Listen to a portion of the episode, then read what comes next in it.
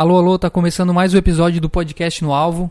É, eu me chamo Eric Valentim, tô aqui com o Lucas Albano e Thiago Rabelo. E aí, guys, como é que vocês estão? E aí, pessoal? Boa noite, tudo, tudo certo? É, hoje a gente vai falar sobre um assunto bem legal que a gente curte bastante, que a gente já vem prometendo há algum tempo que a gente vai começar a falar sobre isso mais a fundo, é, que é sobre investimentos. Então, o tema de hoje é como começar a investir. Então, para ti que está querendo aprender sobre investimento, que está querendo entrar nesse mundo, hoje a gente vai começar a introduzir esse, esse assunto é, de uma forma mais superficial, mais simples, e conforme a gente for é, avançando, a gente vai trazer algumas, alguns assuntos mais técnicos e, e, e mais abrangentes sobre o assunto. É, o Thiago ele tem mais experiência no, nesse, nesse assunto do que eu. Eu, eu invisto há mais pouco mais de um ano, é, mas eu posso ajudar também. Então, qual é a ideia aqui desse episódio? É, a gente levantou algumas questões que geralmente o, o pessoal que está querendo entrar nesse, nesse mundo, que está querendo aprender, que está querendo começar a investir, é, tem. Tipo, o Lucas quer começar a investir e ele sugeriu algumas perguntas que, que algumas dúvidas que ele, que ele que ele tem. É, então, hoje a gente vai, vai começar a introduzir esse tema. Então, se vocês quiserem também mandar alguma pergunta aí no chat, fiquem à vontade, a gente vai tentar responder. E, e é isso.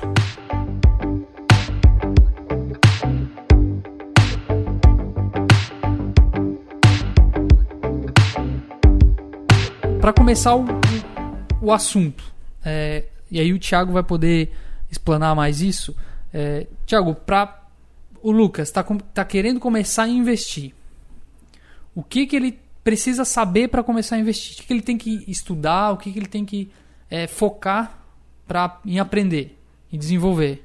Esse é um é uma barreira muito forte, vamos dizer assim, no começo de todo, toda pessoa que tem um interesse de investir. Então, eu parto do, do princípio que é o seguinte: prática querer começar a investir, tu tem que conhecer toda a tua vida financeira, como a gente já conversou aqui, né? Já já fez em outros já falou em outros episódios. Então, pô, o Lucas vai começar a investir agora, primeiro passo, conhecer a conhecer a vida financeira dele. O quanto ele ganha, quanto ele gasta, e fazer aquela toda aquela divisão de, de orçamento é, pessoal que a gente já comentou. Que a gente aqui. já falou em outros episódios aí. Se vocês, se vocês não ouvirem, é só voltar aí que tem lá finanças pessoais. Isso aí. Tudo certinho. Então, para a gente não se alongar muito, não vamos, não vamos voltar aos tópicos que falamos no, no, nos programas anteriores, Sim. né?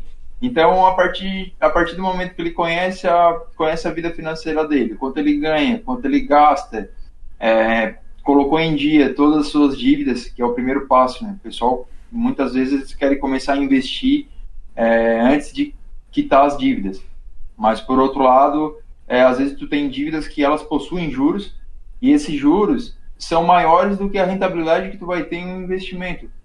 Principalmente quando tu está iniciando, tu não tem tanto conhecimento em pegar bons ativos, é, bom, bons investimentos. Então teu retorno vai ser um pouco baixo. Então, Segundo passo, quitar a dívida. Depois que quitou a dívida, aí começa a entrar de fato é, na questão de investimento. Ah, vou programar agora a minha reserva financeira. A reserva financeira vai para a renda fixa.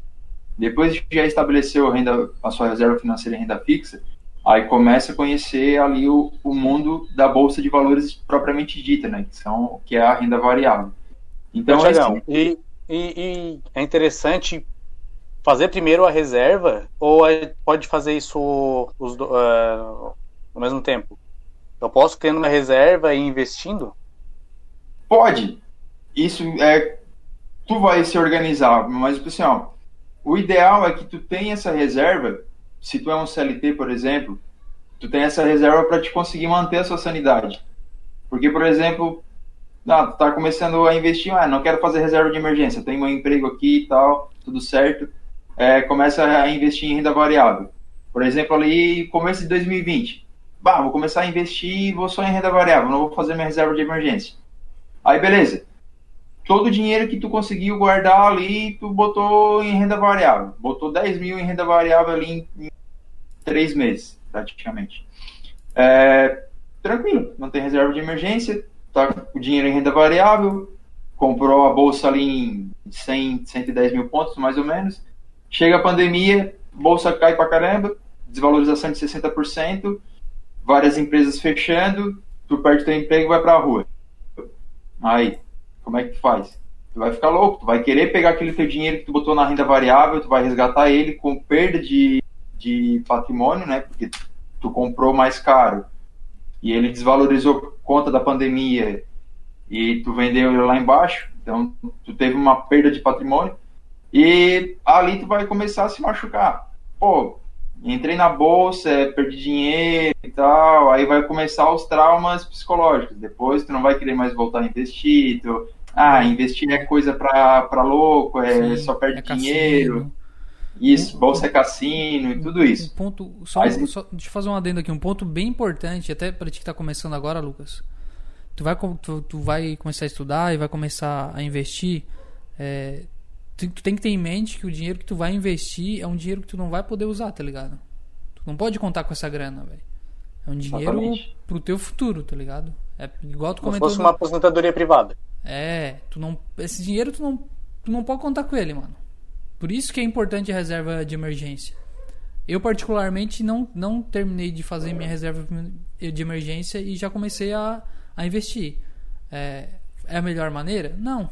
Mas eu fui. Meu risco. Por tá conta tá próprio conta e risco. Exatamente. Sabe que tá. Tu tem que saber o que tá fazendo. Não é, não é uma regra. Ah, eu tenho primeiro que ter a reserva financeira para depois eu investir em renda variável e tentar maiores retornos. Mas não funciona não é. para todo mundo, né, cara? É, Tipo, é uma, uma regrinha de bolsa que tu pode ter. Ah, sei lá, me sobra mil reais por mês. Beleza, 200 eu invisto em renda variável, 800 eu vou fazer minha reserva de emergência. Isso. Ah, por que só 200 em renda variável? Pô, tu vai comprar alguns ativos ali para te sentir o calor do mercado, entendeu? Para te começar a pegar a manha e tal. Pra depois, quando, é, depois quando tiver dois mil, pô, sobrou dois mil reais no mês, eu vou lá, pum, tudo em renda variável e não, tu não vai ter aquele receio. Sim. Aí, o problema é tu já começar de cara, é começar de cara já na renda variável, cara. É igual então, tu não saber nadar e pular no mar, tá ligado? Então... É, é, é, importante começar com pouco, e, e, eu posso falar por experiência própria, que eu também comecei com um pouquinho. Só que no começo eu errei bastante, cara. Fiz um monte de cagada.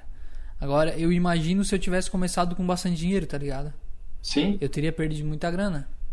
Mas como eu comecei com um pouquinho, 100, 200... Eu errei, mas, cara, agora eu já recuperei. Mas se eu tivesse começado grande e errado lá no começo, provavelmente não teria me recuperado ainda, tá ligado? Eu também tive, eu tive. Todo mundo tem erros, né, cara, no início. Vai ter, Pô, vai ter fui, eu fui, a minha maior parcela era tudo em renda variável. Teve um momento que eu precisei resgatar por um problema por particular e, pô, ter que resgatar o dinheiro, aí acabei vendendo os ativos ali com um pouco de, de perda de patrimônio. Sim. Parei prejuízo, enfim, foi pouco, foi, mas poderia não ser. Se tivesse uma renda fixa, Sim. A renda fixa já é mais tranquila, né, cara? Ela, ela, ela tá lá, é fixo, não vai mudar. Exatamente. Ah, eu não, vou ter, eu não vou ter tanto retorno assim numa renda fixa, mas tu vai ter a tua segurança. Que é aí que, para isso que a renda fixa funciona, né, cara? É, tipo, é a tua segurança financeira. Sim. Tu pode citar, tipo, algum, algumas formas de renda fixa? É, é, é, só, é só tesouro que é renda fixa? Não, tem, cara. Algum outro investimento? Só Tem vários tipos. Peraí, só antes de entrar nesse assunto, só pra gente fechar o primeiro assunto aqui. Sobre o que, que ah, o Lucas okay. precisa saber para começar a investir. Então, ele precisa primeiro conhecer a vida financeira dele. É, depois, que, quitar as dívidas. Esse é um ponto importante que eu até anotei aqui e, e queria comentar. É, eu vi vários, vários comentários aí nesses posts da, dessa galera que é, que é influencer de, de economia, de investimentos. Tipo, uma galera é, comentando, tipo assim, ah, vou, vou, posso pegar um, um empréstimo no banco para começar a investir? Nossa. Tá ligado? Já ouviu isso, Thiago? já vi, já vi. Já me perguntaram isso também. É? Cara, é, e, é, assim, ó, e é bem comum. Cara, é bem comum essa, essa dúvida da galera. Comum. E por que, que não é correto, Thiago? É comum porque, porque assim, cara, ó, tipo, ah, pessoal que oferece, que cai em pirâmide financeira, por exemplo. Ah, 1% ao mês. No mínimo, né? 1% de retorno ao mês. Aí tu vai lá no, no banco, vai ver um, um empréstimo, ah, tá 6% ao ano. Tô chutando, tá? Não sei percentual aí. Uhum. Pô, então, se eu pegar um empréstimo é 6% ao ano, esse investimento me promete 1% ao mês, dá 12% ao ano, continha de padeiro aqui, 6 menos 12, 6, pô, então vou ter um lucro de 6%, vale a pena eu pegar um empréstimo no banco. Uhum. Só que não é assim que funciona, né? Renda variável não tem é, retorno garantido. Exatamente. Então não tem como eu, ah, eu chegar aqui para vocês assim, ó pessoal, eu opero aqui swing trade e tal, né? Então, é, né, aí, mil reais pra, de cada um, aí eu, eu dou 1% de, de retorno aí por mês para vocês. Então, em 10 meses, tu já tira o investimento que tu fez e, tipo, cara, assim, não, ó, não, não, eu, não tem, não tem, eu não consigo nem, assim, expressar tão, tanto a minha opinião, porque, tipo, isso é tão, tão óbvio, cara, que se fosse tão fácil assim, cara, todo mundo estaria, tipo, tendo esses retornos exorbitantes, estava todo mundo milionário e ninguém trabalhava. Exatamente. Os caras os cara lá em Wall Street não iam estar tá se quebrando lá no mercado financeiro, matando Exatamente. um leão por dia lá, tá ligado? Exatamente. Então, assim, ó, quando vem alguém oferecendo esse tipo de retorno, é até, é até bom a gente desconfiar. Ah, pega ali a, a lâmina do fundo, dá uma lida, vê se ele está registrado na CVM, que é a Comissão de Valores Imobiliários, é o órgão que, que, que regulariza todo, todo o mercado financeiro no Brasil. Então, ah, se está registrado na CVM, tranquilo, já é, um, já é uma preocupação a menos. Porém, o retorno garantido em renda variável não existe. Então, se algum fundo, ah, garanto tantos por cento de retorno aplicando em renda variável, sei lá, aplicando em isso ou aquilo, não dá. É mentira. Isso não existe. É, outra questão também é se tu pegar um, ah, um fundo, um CDI, por exemplo. CDI são títulos de renda fixa.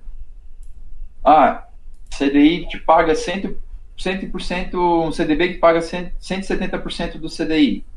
Pô, ele está pagando 70% a mais do que a Selic está tá me pagando. O que, que isso significa? Significa que esse banco que é o emissor do título, talvez ele não tenha tanta credibilidade assim no mercado financeiro. Então ele está fazendo o quê? Ele está emitindo um título, é, oferecendo um retorno alto, mais alto, né, mesmo que ele seja de renda fixa, para captar recursos e investir no negócio dele. Porém, quando eles oferecem esse esse percentual alto, até na renda fixa, o risco do, da instituição é muito alto também. Então, se tu vai entrar em algum título de renda fixa que está te dando aí ah, 100 e 170%, 150% de CDI, tem que olhar primeiro o, o a governança do, da instituição e o risco de, de crédito que aquela, que aquela governança tem, que aquela empresa tem, o banco, por exemplo. Tu não vai ver, é, é difícil tu ver aí um Bradesco, um Itaú emitindo títulos de renda fixa, de renda fixa com retorno alto desse jeito. Uhum. Por quê? Eles já têm dinheiro, já têm cap o capital deles, então eles não precisam tipo, oferecer tanto assim para ter retorno. Um, Vai ser mais em bancos menores, né? Um exemplo a, a, atual que hoje está rolando no PicPay, né? Que até 31 de dezembro eles estão pagando 210% do CDI. Exatamente para captar para captar o usuário, para captar o cliente. E depois, né, é até 31 de dezembro e depois encerra. Provavelmente é. eles não vão, assim, cara, não vão continuar. Não vão, é, não vão alongar isso. Não. Aí o que que eles fazem? Ah, pô, 210% CDI. Nossa, cara. Tipo, tá muito bom. É o dobro do que do que nas instituições aí normais, entre aspas, estão oferecendo. Então chama cliente. É, só para ter uma noção, né? O Nubank paga 100% do CDI. O PicPay tá pagando 210%. Não.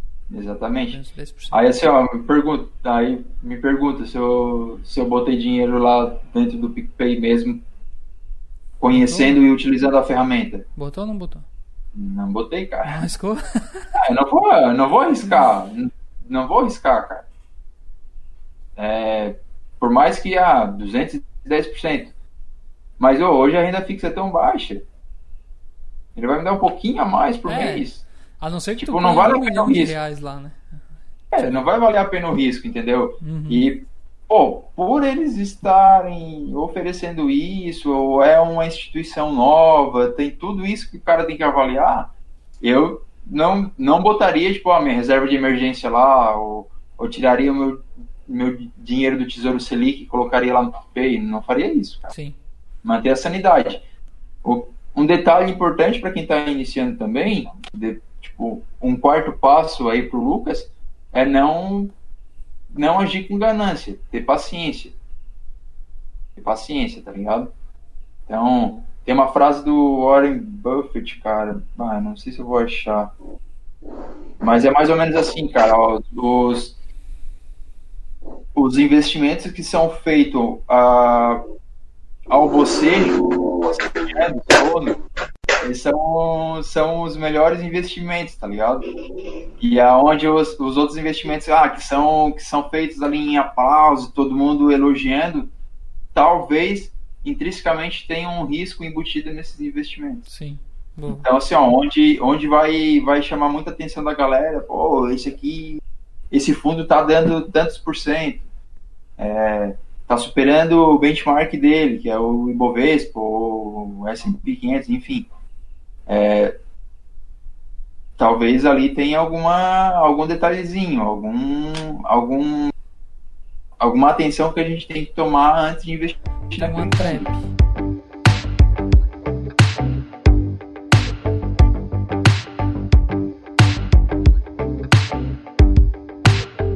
Quais são os exemplos de renda fixa? Porque acho que a maioria pensa já em tesouro, em fundo imobiliário.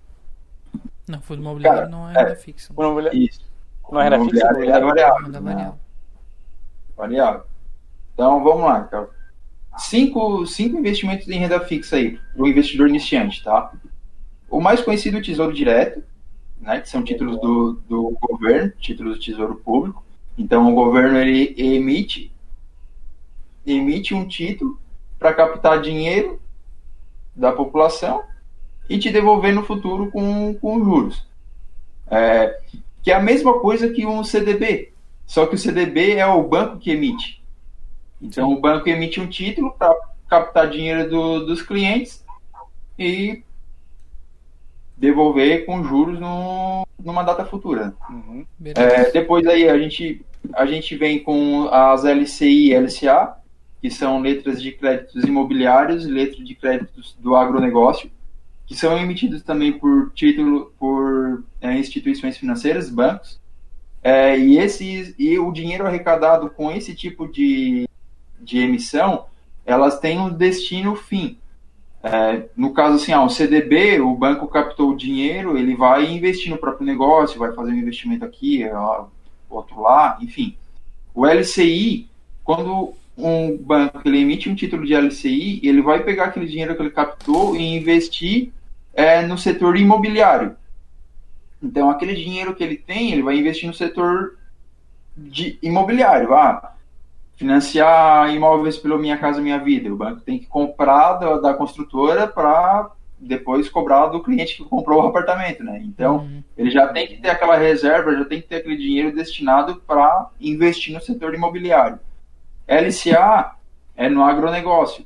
Então, é, por exemplo, o Banco do Brasil investe muito em agronegócio, então eles vão pegar os rendimentos que eles. Rendimento não, vão pegar o dinheiro que eles captaram emitindo títulos de LCA e vão investir no agronegócio. Vão emprestar o dinheiro lá para o agricultor ali de Forquilinha que planta arroz, por exemplo.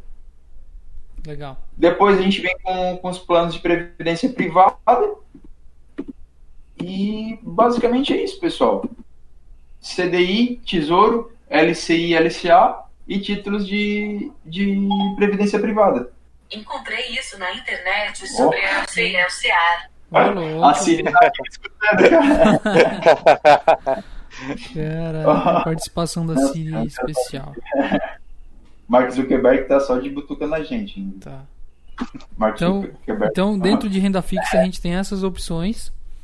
E aí, a próxima, a próxima pergunta que eu já engato na renda fixa é, além da renda fixa, é, quais são os outros tipos de investimento?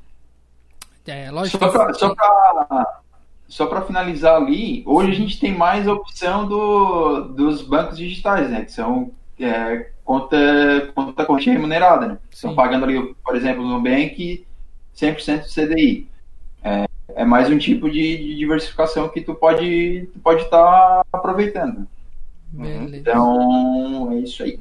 Como é que era ali a pergunta, Eric? É, quais são os outros tipos de investimento? Saindo da renda fixa, o cara o cara quer ser um pouco mais é, um perfil mais moderado, quer se arriscar um pouquinho mais aí. É, quais são os tipos de renda variável? Variável, vamos lá. Então, cara, mais conhecida ações, né? Ações nada mais é que uma. Quando tu compra ações, é tu virar sócio propriamente dito da empresa, né? da empresa que está listada em bolsa. Então, a empresa tem X, X reais no patrimônio líquido dela. Ela vai abrir cotas do patrimônio líquido dela e vai oferecer em bolsa.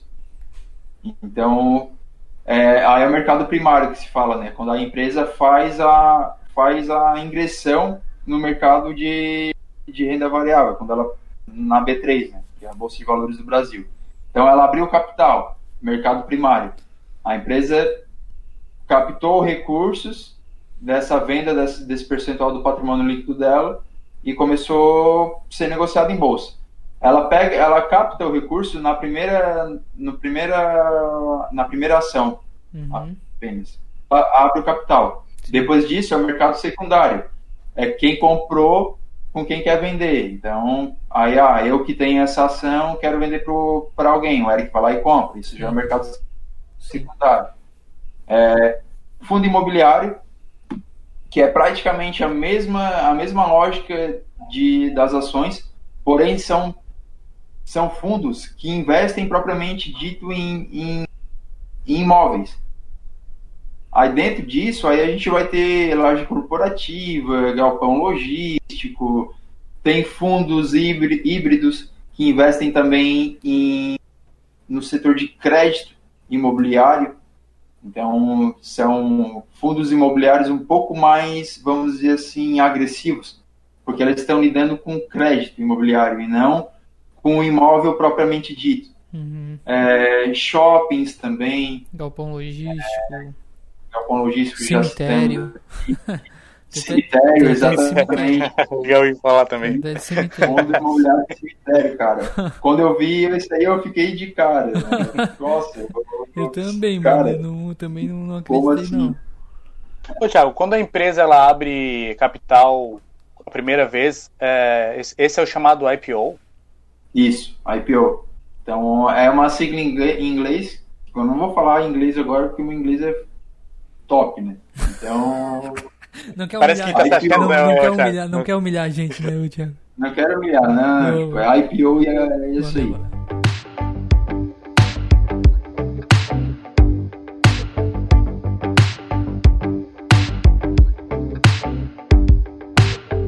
Ô Thiago, tu falou sobre renda fixa e renda variável. Vamos, vamos colocar é, de uma forma bem simples para o pessoal que está tá querendo aprender e entender sobre isso. É, qual que é a diferença entre a pessoa investir na renda fixa e, e na renda variável? Quais são os benefícios de investir na renda fixa? Qual o benefício de investir na renda variável? E quais são os riscos é, embutidos em cada uma dessas, dessas, desses tipos de investimento? Tá, então a diferença é, gigantesca que a gente pode ter aí é a questão da variação do percentual aplicado. Então, uma renda fixa, além do, do da característica dela, né? A renda fixa já diz que eu vou ter a, aquele, aquele valor fixo, aquele percentual fixo, é, garantido no momento da, do meu investimento. Então, por exemplo, ah, hoje eu comprei uns títulos de, de do Tesouro Tesouro comprei IPCA, Tesouro IPCA, pensando no longo prazo. Então eu comprei ali Tesouro IPCA mais 2035. Ele estava pagando 3,5 mais inflação. Então eu vou ter um retorno real de 3,5% ao ano e mais a correção inflacionária do meu dinheiro no período. Então, no momento que eu contratei, eu já vou ter certeza que se eu deixar o meu dinheiro até o vencimento, eu vou ter aquilo ali. Sim. Se eu fosse numa renda variável, hoje eu tô rico, amanhã eu tô pobre, depois eu tô rico de novo, depois Sim. eu tô pobre. Ela, cara, eu comprei uma ação hoje a 60 reais, amanhã ela pode estar 55, depois ela vai estar 70. O próprio nome já diz, né? Variável. O risco, então, é esse aí. O risco é, é valorização e desvalorização do capital, onde em renda fixa eu não vou ter, em 99% dos casos eu não vou ter isso. Em renda variável eu estou sujeito a, uhum. a desvalorização e valorização potencialmente maior do meu capital. É, porque eu falei ali em renda fixa 99%? Porque, por exemplo, ali no que eu citei, eu comprei título de tesouro IPCA. IPCA, então, é o índice de, de inflação. Então a gente sabe que, pô, é juros, vai lidar com juros. É, quanto se eu vender o título antecipado ao, ao vencimento dele, talvez eu não vou ter aquele retorno que, que eu contratei no momento. Porque vai depender de como que está os juros no mercado naquele dia em que eu fiz a venda. Diferença, risco, retorno. Então, em renda fixa, eu vou ter eu vou ter uma rentabilidade baixa, mas eu vou ter uma segurança maior. E na renda variável, eu tenho uma, uma rentabilidade, posso ter uma rentabilidade maior, mas o meu risco também é maior. Então, quando a gente pensa em investimento, a gente tem que analisar é, a seguinte, da seguinte forma: quanto maior o meu risco, maior o meu retorno. Quanto maior a minha segurança, menor o meu retorno. Aí é isso que tu vai ter que escolher. Vai então, querer tua segurança, tu vai querer tomar risco. É proporcionalmente direto, então. Quanto mais risco tu tem, maior a possibilidade de ganho, mas também a possibilidade de perda a é maior real. Possibilidade de perda. É real. Eu, eu tenho, eu tenho uma isso, dúvida. Tem uma, uma questão ali é, nem a gente não falou ali no, no, Tesouro Direto ali, questão dos juros compostos, como ele funciona no, dentro do Tesouro? Cara, assim, ó, tu comprou um título. Isso tanto para renda fixa quanto para renda variável. Só que a renda variável a gente vai vamos, vamos analisar de uma forma diferente, tá? Uhum. É, eu comprei um título 100 reais. No mês que vem ele está 110. Os juros é em cima do meu capital total. Então, antes os juros que eram em cima de 100, agora vai ser em cima de 110. No outro mês, já está 121. 121 reais de lucro. Então, é o, o juros em cima daqueles 121 reais. Isso é juro composto. Uhum. É, na renda variável, é, a gente tem a seguinte forma: além da valorização do, da tua cota, ação ou a cota de fundo imobiliário, tu tem dividendos também, é, juros sobre capital próprio e rendimentos propriamente dito na, no setor de fundo imobiliário, que são parte do lucro dessas instituições que são disponibilizadas por cotista. Então, ah, eu tenho o fundo do XPLG11, é, que é um fundo imobiliário aí. Todo mês ele vai me pagar uma, uma, uma fração do 95% do lucros que, ele, que eles têm de, dos aluguéis que eles recebem. Hum. Então, ah, receberam X mil, X milhões ali de aluguel. Ah, tem X mil cotas na bolsa. Aí divide o lucro deles, aquela, aquela proporção que eles vão distribuir para cada ação. Ah, então cada ação vai receber 90 centavos. Então todo mês ali, tipo, eu vou receber todo mês não, garantido, né? Óbvio, isso vai depender de como vai estar tá a receita ali do fundo. É, todo mês eu vou estar ali recebendo 90, 90 centavos por cota. Então, se eu tenho um número significativamente alto, isso vai, vai fazer bastante diferença para mim. Ah, se eu tenho ah, uma cota só, pô, vou receber 90 centavos, tá? Mas aí no outro mês tu recebe, tu compra mais uma cota. Aí tu já vai receber é, 1,80 em cima de duas cotas. Ah, até, que, até que a gente possa chegar é, no é, número mágico que se diz, né? Que o número mágico é o quê? É quando tu recebe de dividendos, que tu possa comprar mais uma cota do fundo, daquele fundo. Então, por exemplo, ah, eu tenho um fundo que vale 100 reais. e eu recebi de dividendo 100 reais. Então eu atingi o meu número mágico. Só com, só com os dividendos, com o rendimento do fundo, eu vou conseguir comprar mais uma cota daquele fundo. Legal. Então, tipo, no outro mês, porra, eu vou receber em cima de um dinheiro que eu que eu investi de recebimento do dinheiro que eu investi, tá ligado? Sim. Então aí é, é um juros compostos, só que de uma forma que tu vai ter que botar a mão na massa, no caso. Né? Ah, Tem que pegar é isso que eu, ia, que eu ia perguntar. Na renda Enquanto variável. Enquanto na renda fixa, é, esses juros vão correndo automaticamente, na renda variável tu vai ter que fazer uma operação. Tu vai ter que fazer operação. Entendi. Porque, tipo, tu vai recebendo dividendos, juros sobre cap- capital próprio ou rendimento, esse dinheiro ele vai entrar na tua conta da corretora. Que é um dinheiro teu. Então, se tu quiser resgatar ele, tu resgata. Se tu quiser comprar outro ativo, tu compra. Se tu quiser pegar ele e botar na renda fixa, tu bota.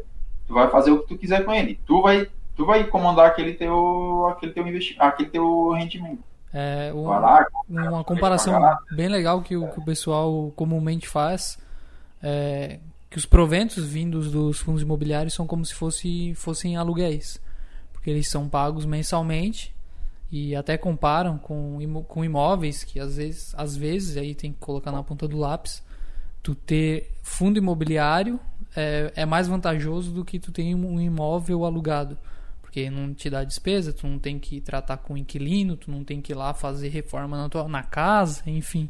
É, tu tem todo um, um processo que gera é, transtorno para ti. Com fundo imobiliário, não. Tu investe no fundo imobiliário, tu recebe todo mês, porém tu, é, é, é renda variável. Então, se hoje tu, tu tem um tem 100 mil reais, amanhã tu pode ter 90 mil e tu tem que saber lidar com isso. E também tem que acompanhar o fundo imobiliário, porque às vezes é a empresa que, que gerencia esse fundo é, pode estar fazendo bosta também e levando o fundo à falência. E tu tem que estar sempre é, entendendo como, que- como que está funcionando a, a organização por trás daquele, daquele fundo. Mas é, um, é, um, é uma coisa bem interessante. É, o Thiago, só para a gente é, exemplificar de uma forma bem simples, é, o fundo imobiliário então eles pagam proventos todo mês e as empresas elas pagam dividendos e juros sobre capital próprio JCP. É, qual que é a diferença? Eu sei, que, eu sei que fundo imobiliário paga todo mês, mas tem empresa como por exemplo a Magazine Luiza que não paga dividendos. Por que, que ela não paga dividendos? É uma escolha dela. É, como é que funciona isso para a ação? Certo. É, para para observar, as empresas que pagam mais dividendos são as empresas que não têm tanto crescimento anual. Legal. Por quê? Porque pensa o seguinte: qual é a.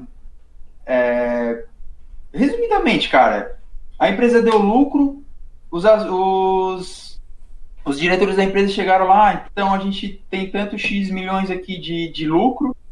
é, esse dinheiro vale a pena a gente pegar e reinvestir no nosso negócio ou não vai valer a pena? Ah, não vale a pena. É, a gente não vai, a gente não tem mais tanto mercado para crescer, não tem onde investir. Pô, então vamos distribuir dividendos, vamos dar Gerar pro- valor pros para o acionista. Isso. Legal. Ah, Magazine Luiza, por que, que não distribui dividendos? Porque é uma empresa que ela está sempre reinvestindo nela. Então Tá ela acredita que o quê? O crescimento que ela tem é muito maior do que se ela pegasse e distribuísse dividendos para os acionistas e os acionistas é, usufruíssem daquele dinheiro ou fizesse Sim. algum outro tipo de Sim. investimento. Entendi. Então ela acredita no negócio dela. Eu prefiro reinvestir o meu lucro, grande parte do meu lucro, no meu próprio negócio para ter um, um, um crescimento maior. Aí ah, o acionista vai ter vantagem aonde? Na valorização da cota, não no recebimento de dividendos. Legal. Hum, Legal. Prefere investir no seu negócio do que pegar e Sim. distribuir dividendos Sim.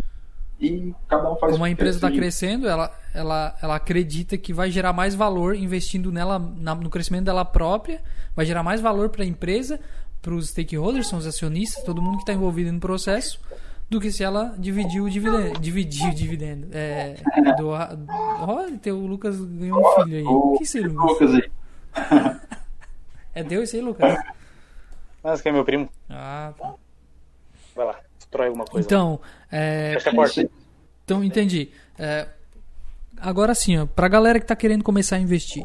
E essa dúvida eu tinha até um bom tempo atrás, antes de, de começar esse, esse- essa democratização do investimento, de facilitação do investimento. Porque antes tu precisava de. Eu não sei se precisava, mas era o que eu pensava, e aí tu pode me corrigir se eu estiver errado. Que tu precisava de um, de um agente, eu não sei como é que funciona, um cara para te poder investir. Tipo, hoje tá muito mais fácil.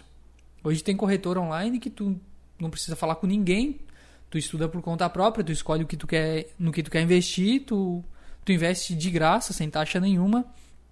Então, ô Thiago, é, isso que eu falei é, é, é verdade mesmo? Ou, Tipo, tu tinha que ir atrás de um corretor, como é que funcionava? Não sei se tu sabe disso. E co- como que a pessoa faz para investir hoje? É, é, é fácil assim mesmo? É, é difícil? Como é que faz? Cara, essa história eu não- nunca cheguei a escutar, que ah, a gente precisava de algum analista de investimento, né? Sim. assessor de investimento, desculpa. Aham.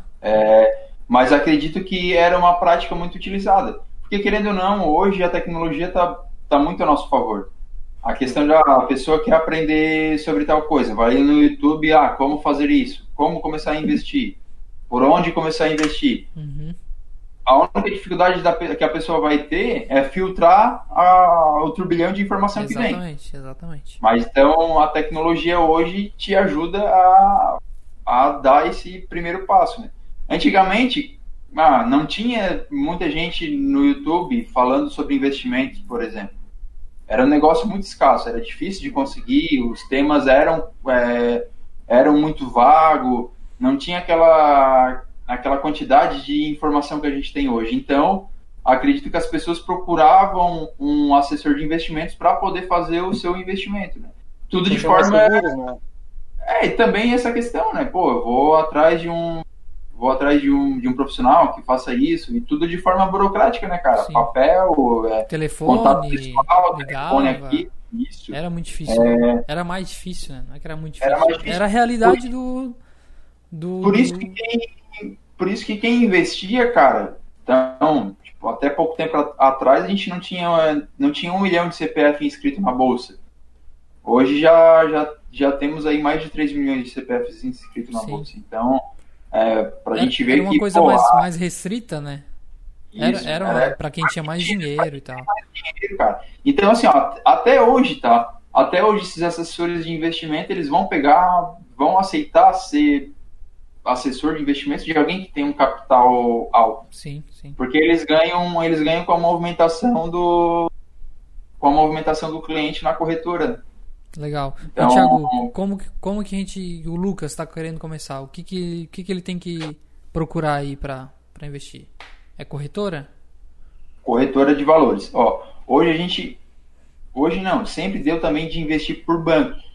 Só que o banco ele tem muita É taxa. muita é, taxa e muito esqueci a palavra agora burocracia também mas aquela a intenção de te oferecer só ativos e coisas que vai ter um retorno significativo para o banco Sim. Então é, vai comprar ações por banco eles vão te ter uma taxa de corretagem e tal corretoras hoje tem corretoras que têm isenção de taxa de corretagem de fundo imobiliário, de ações, de fundo de, do tesouro, de tudo, por exemplo. Tem corretora que não te cobra taxa nenhuma. É, outras te cobram em determinado tipo de investimento. Ah, fundo de investimento e fundo imobiliário a gente não cobra taxa, mas se investir em ações tem a taxa. Ah, é isento, é isento em tesouro, é isento em fundo imobiliário, é isento em, em ações. Mas se tu faz operações de day trade, esse futuro, dólar futuro, aí tu vai ter a, vai ter a taxa de corretagem. É, uma pergunta que muitas pessoas fazem também, ah, mas essa corretora não cobra nada, é tudo free, é tudo zerado, a taxa de corretagem dela, da onde que ela ganha dinheiro?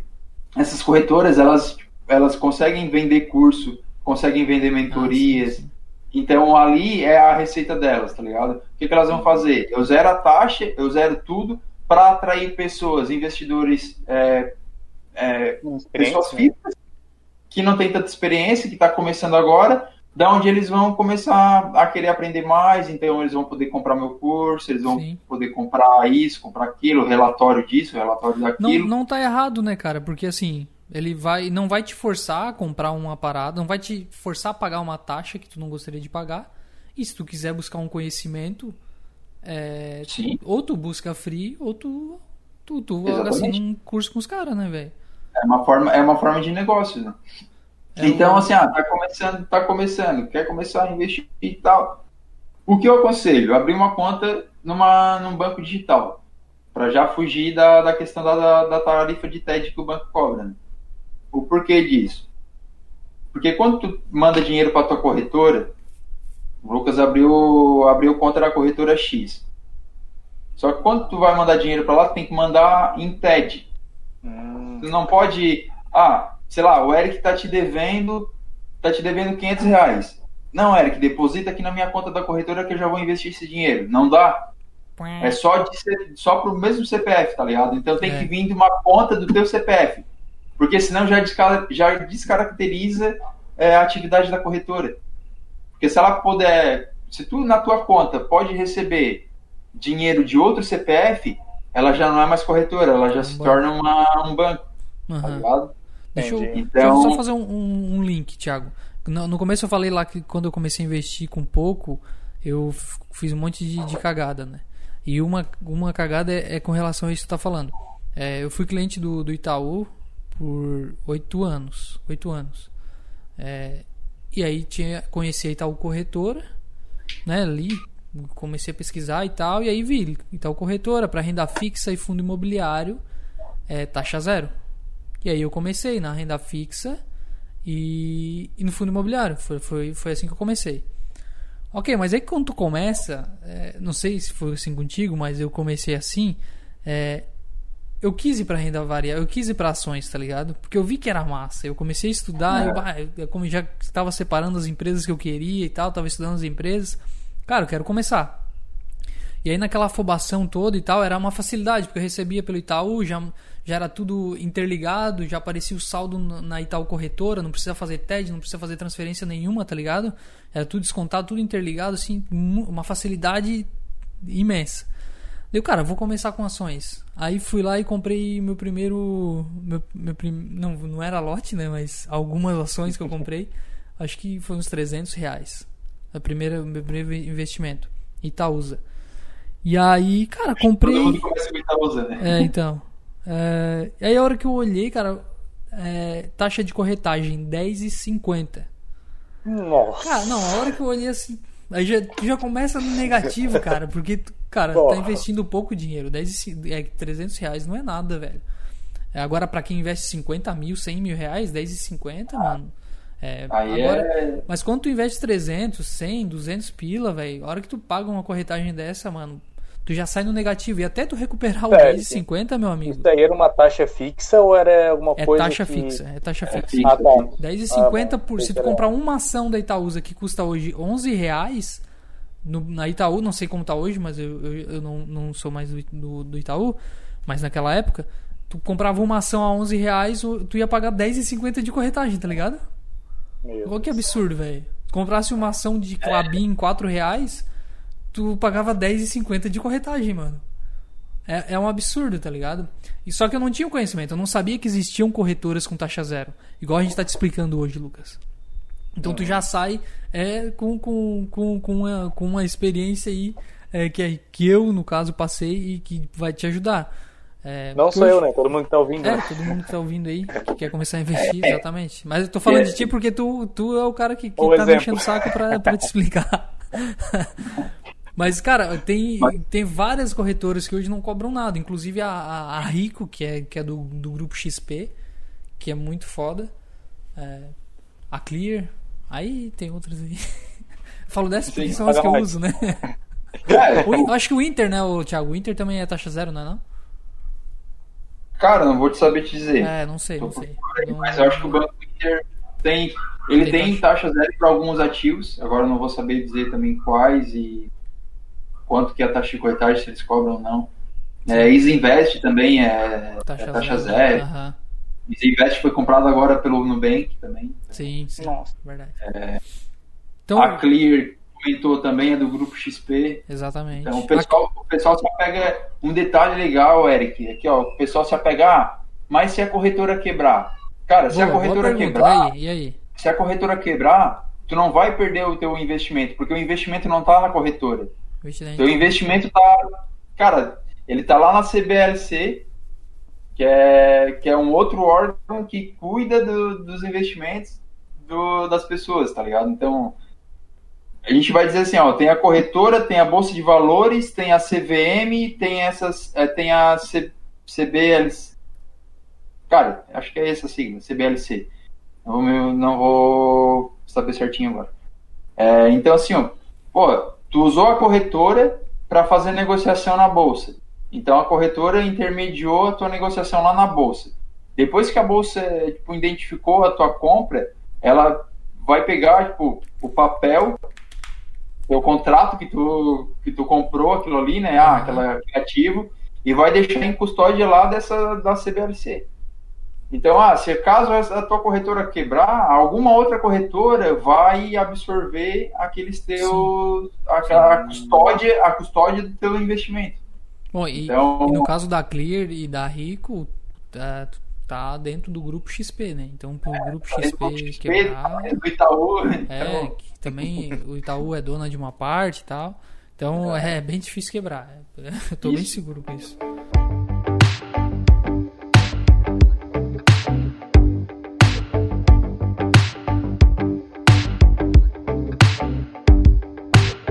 Então, ô, ô, Thiago, pra gente encerrar esse assunto de, de, de iniciação em investimentos, e é uma pergunta bem recorrente, inclusive já me fizeram. É, se eu começar a investir, é, eu vou ficar rico? todo mundo quer. A dú- essa dúvida aí, cara, garanto que quem tá ouvindo também É. tem, vai. Pode confessar. Cara, direto e reto. Investimento não te deixa rico. O investimento ele serve para rentabilizar o teu, o teu patrimônio. Só isso. Ele não vai te deixar rico, não vai ficar rico com o investimento. Então, quando tu começa a investir, tu não tem que pensar, pô, vou ficar rico com isso. Ou com esse tipo de investimento. Uhum. Tu vai pensar em rentabilizar o teu, o teu capital. Em vez de tu pagar, pensa da forma inversa, em vez de tu pagar juros para o banco, tu vai tu vai estar tendo um retorno, tu vai estar tendo juros nos investimentos que tu faz. É, aí entra a questão tipo legal que é que a gente tem que ter os objetivos, né? Então, ó, eu tenho eu quero atingir minha independência financeira. É, quanto que eu preciso ter investido para ter minha independência financeira? Que, pô, é um, um objetivo de longo prazo.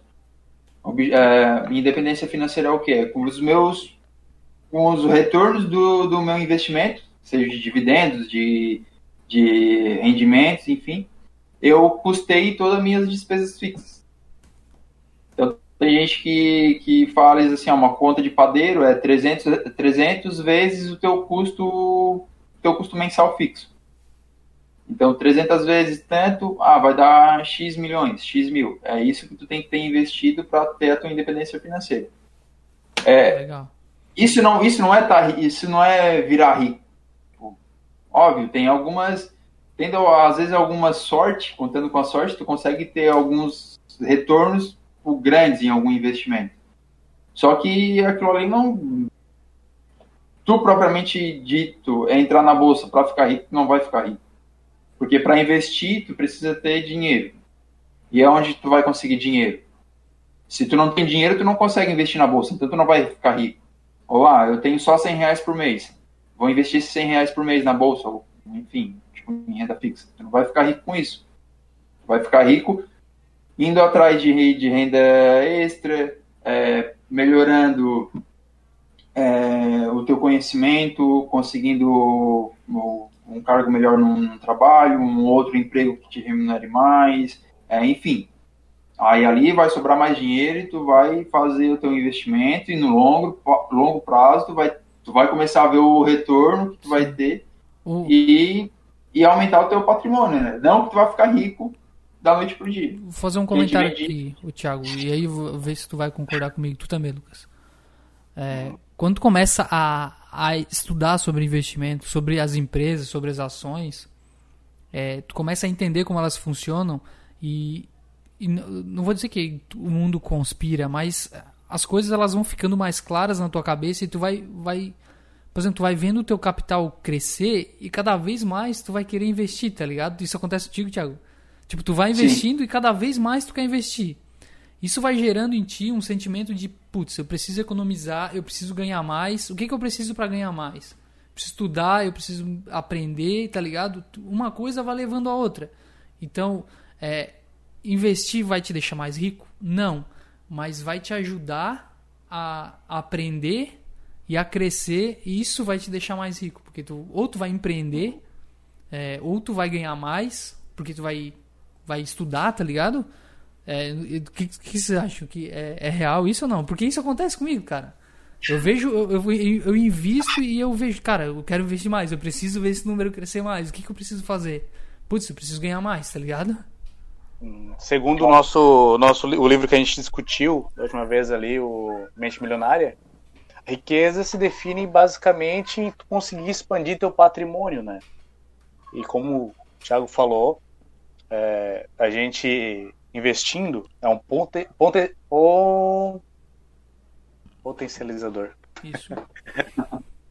para expandir teu patrimônio. Eu acho que como o empreendedorismo é uma das, das fontes de investimento que seria o mais retornável, digamos assim, independente do nicho que tu vai escolher, o mercado que tu vai escolher, pode atrair investidor, tu pode é, atingir um público-alvo, pode potencializar teu, teu, tua margem de lucro. E, cara, eu não consigo, eu não comecei a, a investir ainda, mas eu consigo visualizar uma, uma, uma escala, uma progressividade. Esse esquema de, juros, de juros compostos me atrai muito. Porque tu vai botar um dinheiro, esse dinheiro ele vai render um, um, montante, esse montante vai acumular e vai render mais dinheiro somado com esse que eu já apliquei antes. É isso que eu tô é. aprendendo até agora. É, e tu, tu... É renda passiva, né, cara? E tu tem que, é o dinheiro, é o dinheiro tu vai, vai estar trabalhando para ti. E todo mês é, é, é, importante tu investir um, um percentual, né? Tipo, é, uma... é, eu, eu, eu tô. Eu quero. Eu vou vou lidar com esse, com esse, pelo menos até ali meu fundo de reserva de emergência e meus investimentos como uma coisa para aposentadoria, digamos assim, a longo prazo. Esse né? é o teu objetivo. Como diz o Thiago, é, a gente não vai, não vai poder fazer milagre, não vai poder ter ganhos estratosféricos como o pessoal aí divulga Sim. na internet. Que eu acredito para ele chegar naquele ganho, ele teve também que ter bastante estudo e bastante empenho, né? Uhum. No meu caso, eu penso em, eu penso em sim ter um, uma margem de lucro grande é, empreendendo, ter, fazendo projetos, trabalhando, ou um serviço extra, ou um bico, digamos assim, alguma coisa que faça teu, teu, teu, teu ganho mensal ali, digamos, um salário, um prolabore, é, eu conseguir esse montante, potencializar esse montante que eu tenho, investir na renda fixa para ter uma segurança e a, o mercado de ações é, usar isso para potencializar. É só tu querer, só tu conhecer o, o teu perfil e fazer as divisões é, do teu dinheiro ali e aonde tu vai alocar eles.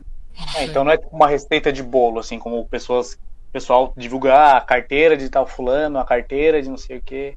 Não, não, cada um. Não é receita porque tu tem que se conhecer, né, Lucas? É? A carteira do, do Thiago às vezes é mais agressiva, mas ele ele ele consegue é, lidar com, com perdas. Porque, por exemplo, uhum. vai que tu tem 10 mil reais ali, é, em março de 2020 chega o coronavírus e tu perde 50%. Então tu tinha 10 mil, agora tu tem 5 mil. Tu olha para aquilo ali, como é que tu, como é que tu vai reagir? Como é que tu vai reagir a isso? Entendeu? É, é foda. Então tu tem que se conhecer, cara, porque muita gente perdeu dinheiro assim, porque viu que o negócio tava caindo, vendeu, realizou lucro, é, lucro não, é, perda. E, cara, de repente nem conseguiu se recuperar ainda, tá ligado? Então, se tu não se conhecer e começar a entrar em renda variável aí, e daqui a pouco tu compra hoje e amanhã tá caindo, tu se desespera, vende e perdeu dinheiro, tá ligado? E para vocês, assim, qual é uma constância de tu avaliar o mercado? É semanal? Todo dia dá uma abrir ali. Cara, é, todo mundo que eu vejo na internet diz que não olha todo dia, mas eu olho. Eu gosto. Eu gosto de acompanhar. Eu olho todo dia também porque, porque eu, eu curto. Eu gosto. Mas assim, ó, tipo, tu pode olhar uma vez por mês, tá ligado? Se tu tá pensando em investimento a longo prazo. Tá pensando em longo prazo, tu não tem que se preocupar com o curto prazo. Exatamente. Mas se tu tá fazendo operações de curto prazo, aí beleza. Aí faz mais sentido tu pegar e olhar ali toda a vida. Mas é meio que é instigante, cara. Quer ver no começo. Uhum. Mesmo no começo, cara, ô, tu tem, sei lá, tu tem três ações. Tu vai, todo dia tu vai olhar a cota dela, cara. Exatamente. É, tipo, é um negócio que, meu, é meio fugir. que involuntário. Mas depois que tu, depois que tu entende, tu, tu vê que aquilo não, não faz tanto sentido, ah, hoje tá, ela caiu, mas semana que vem ela já, já valorizou o que ela perdeu e mais um pouco, aí tu começa a ficar mais tranquilo. Sim. É mais assim a emoção de, de iniciante mesmo. Sim, mas tu tem que, tem que se controlar, controlar principalmente a ansiedade, porque às vezes tu vê ela caindo ali, tu, tu fica pensando, nossa, essa porra vai ficar caindo eternamente, eu vou perder todo o meu dinheiro. Mas não é assim, tu tem que entender que às vezes tá caindo porque é do mercado, cai 1% por- no dia, sobe 2 amanhã, cai 3 ama- ah, depois. Agora se caiu 10, 15%, aí tem que entender o porquê que essa ração tá caindo 10%, né, cara? Às vezes saiu Ah, é? alguma notícia, algum, alguma coisa que, que mexeu no preço. Manter bem atualizado, então. É, tu tem, que, tu tem que acompanhar as empresas que tu tem na carteira. Fique agora com o resumo do podcast. Os assuntos e os pontos mais importantes que falamos nesse episódio. Então, guys, vou fazer o resumão aqui. E se tiver alguma coisa para acrescentar breve aí, vocês acrescentam no meio. É, então, para começar a investir, primeira coisa que a pessoa tem que fazer é conhecer sua vida financeira, quitar primeiro as dívidas, é, não faz financiamento para começar a investir, pelo amor de Deus, é, não ser gan- ganancioso, conhecer o seu perfil de investidor, e aí dentro da- dos investimentos existem alguns tipos, que são renda fixa, tem os principais, Tesouro Selic, LCI, LCA, Previdência, CDI e as contas digitais remuneradas que, que pagam aí o CDI e algumas pagam um pouco mais. É, dentro de renda variável, que aí já é um negócio já é mais tiro, porrada e bomba, e aí tem que ter, tem que aguentar o coração aí para investir, que são as ações, que é quando tu compra um pedacinho da empresa, uma fração da empresa, e aí tu vira sócio dessa empresa. É, e tem os fundos imobiliários, que, que são é, empresas que, que têm imóveis, e aí tu compra um pedacinho desses imóveis e recebe como se fosse aluguéis. Então tu recebe mensalmente um valor é, proporcional àquilo que tu tem de cotas. Ah, a diferença entre a renda fixa e renda variável é basicamente o risco-retorno.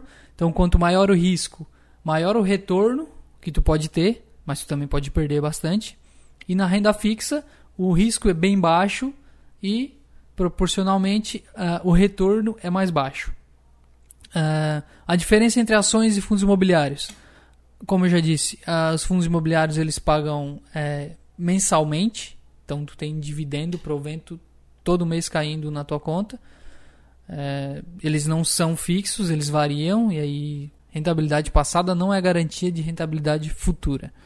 É, as ações elas pagam dividendos e juros sobre capital próprio, é, mas as empresas de crescimento não costumam pagar porque elas reinvestem em si mesmo para crescer e para gerar é, valor para o acionista. E para te começar a investir, tu tem que tem que abrir uma conta numa corretora. Existem várias aí no mercado e algumas com taxa zero que são bem interessantes, principalmente para quem está começando com pouco dinheiro. E pode ficar tranquilo que se elas quebrar, tu não vai perder teu dinheiro. Mais alguma coisa aí que vocês querem acrescentar? Ó, para acrescentar, tipo, ah, abrir a conta na corretora, mas é importante também ter uma conta ali em banco digital para que no momento que tu transfira o dinheiro para a corretora, tu não tenha a tarifa da TED, né? Porque para mandar dinheiro para a corretora é só através de TED do mesmo titular que, que tem a conta que está registrado na corretora. né? Então, se tu vai fazer uma TED de um banco tradicional, vai pagar 10, 9 reais. E tu vai fazer de um banco digital, tu não tem essa, essa tarifa. né? E esse percentual, querendo ou não, para o pequeno investidor faz muita diferença. Cara, e para fechar também, é estudar, né, pessoal? Estudar. É claro que a gente não vai investir às cegas, não vai ficar de achismo ou de fake news aí. Às vezes é, a, a compra é absurda, absurda e de repente cai. Não. Tem que estudar a cultura da empresa, saber onde é que está se metendo. É, entender que é um risco, mas é um risco calculado aguardo os próximos episódios, né? Pra me aprofundar ainda mais nesse mundo de investimentos. Boa. o, então, pessoal, esse é o vai, esse vai ser o último episódio desse ano, 2020, o nono episódio. Quase que a gente fecha com 10 esse ano, hein? Mas esse, é, esse vai ser o nono episódio e o último desse ano. A gente vai tirar um, um recesso aí para dar uma, uma descansada.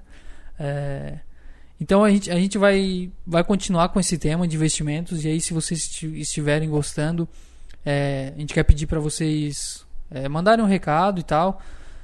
Para ver se, se, se isso faz sentido para vocês, se vocês estão gostando desse tema, para a gente poder continuar nesse caminho, ou se a gente pega um outro caminho aí e, e deixa o investimento de lado. Mas é um assunto que a gente gosta, é, a gente tem certo domínio, principalmente o Thiago, e a gente gostaria de explorar mais. É, então é isso. Espero que vocês tenham gostado. Nos vemos aí no, no ano que vem para a nova temporada 2021. Show. Nova temporada. Show, show. Vai ter, mudança, vai ter mudança de integrante ou não? Tá. Não, né? Não, não. Só não. do cenário. Nada de dança de cadeiras. Não. Então, no primeiro episódio talvez role, será um ao vivo com a carne e tal. Ah, seria legal, hein? Oh, coisa linda, hein? Mais legal se o Thiago arrumasse umas piscinas daquelas que ele, que ele posta no Instagram lá. então é isso. isso Agradecemos aí todo mundo que acompanhou até agora. Valeu, manos. Fechou. Valeu. Muito obrigado aí pela atenção de todos. Valeu. É, se curtiram aí o podcast, deixe seu comentário, compartilhe com os amigos. É, deixe sua dúvida também, sugestões aí no nosso Instagram. E como a gente já comentou, como o Eric já salientou aqui, é, sugestões e críticas construtivas são muito bem-vindas. Isso aí, show. Quero agradecer a presença de todo mundo da live, a presença de todo mundo que está escutando o podcast. Tenha um ótimo final de ano, boas festas e contamos com vocês o ano que vem. Isso aí. Feliz Natal, um ótimo ano novo aí para todo mundo. Que o coronavírus passe longe e acabe logo essa porra. Valeu, guys. Valeu, pessoal. Valeu. Falou. Até mais. Abraço. Falou, galera. Obrigado. Falou, pessoal. Obrigadão.